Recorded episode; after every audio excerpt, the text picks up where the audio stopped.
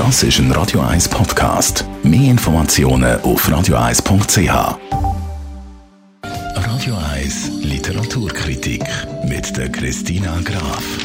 Ja, Christina, du hast uns heute ein Buch mitgebracht, das heißt Virginia, so wie der US-Bundesstaat Virginia.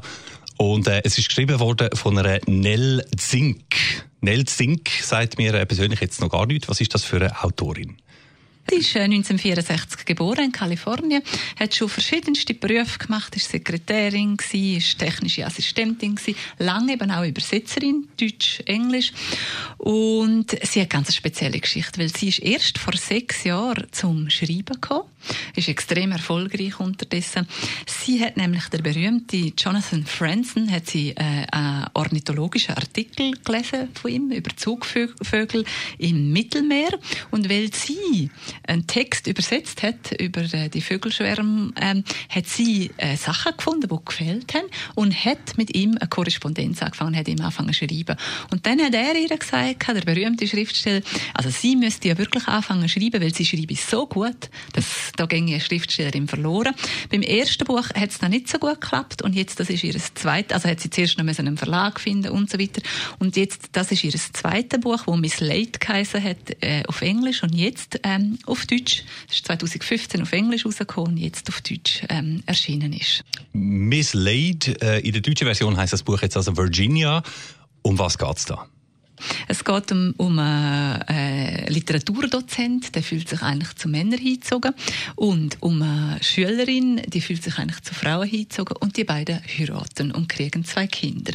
Das funktioniert eine gewisse Zeit, sie kriegen zwei Kinder, ein Mädchen und ein Bub, bis sie merkt, sie ist dann so Professorengattin. Und äh, sie merkt dann, wie fest sie betrogen wird. Das lange ihr irgendwann, sie packt sein Lieblingsauto, fährt mit dem in den See von dem edlen Campus und sie kriegt Angst, dass ihre Kinder weggenommen wird. Flüchtet nur mit der Tochter, der Sohn will nicht mitgehen.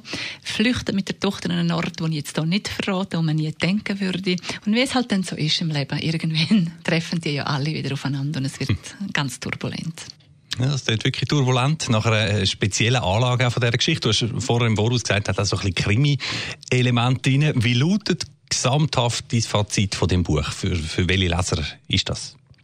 Ja, du musst offen sein für spezielle Bücher, für spezielle Platz. Aber es ist natürlich eine Gesellschaftssatire und es ist wirklich, wie du es vorher gut gesagt hast, eben, es hat Krimi-Elemente drin. Es ist aber auch politisch natürlich ein bisschen ähm, äh, kritisch. Es ist extrem originell gemacht und jegliche Vorstellungen, die du von Geschlechterrollen oder ethischer Zugehörigkeit hast, das tut sie durchmischen und durchwerfen die Gedanken. Es ist extrem anregend zum Lesen. Es ist lustig. Es ist wirklich ein höchstes Lesevergnügen. Ja, es macht auch manchmal nachdenklich, aber du musst bereit sein für so etwas Verrücktes.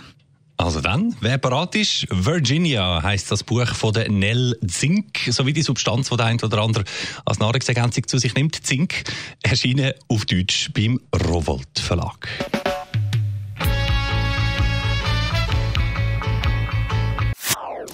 Das ist ein Radio 1 Podcast. Mehr Informationen auf radio1.ch.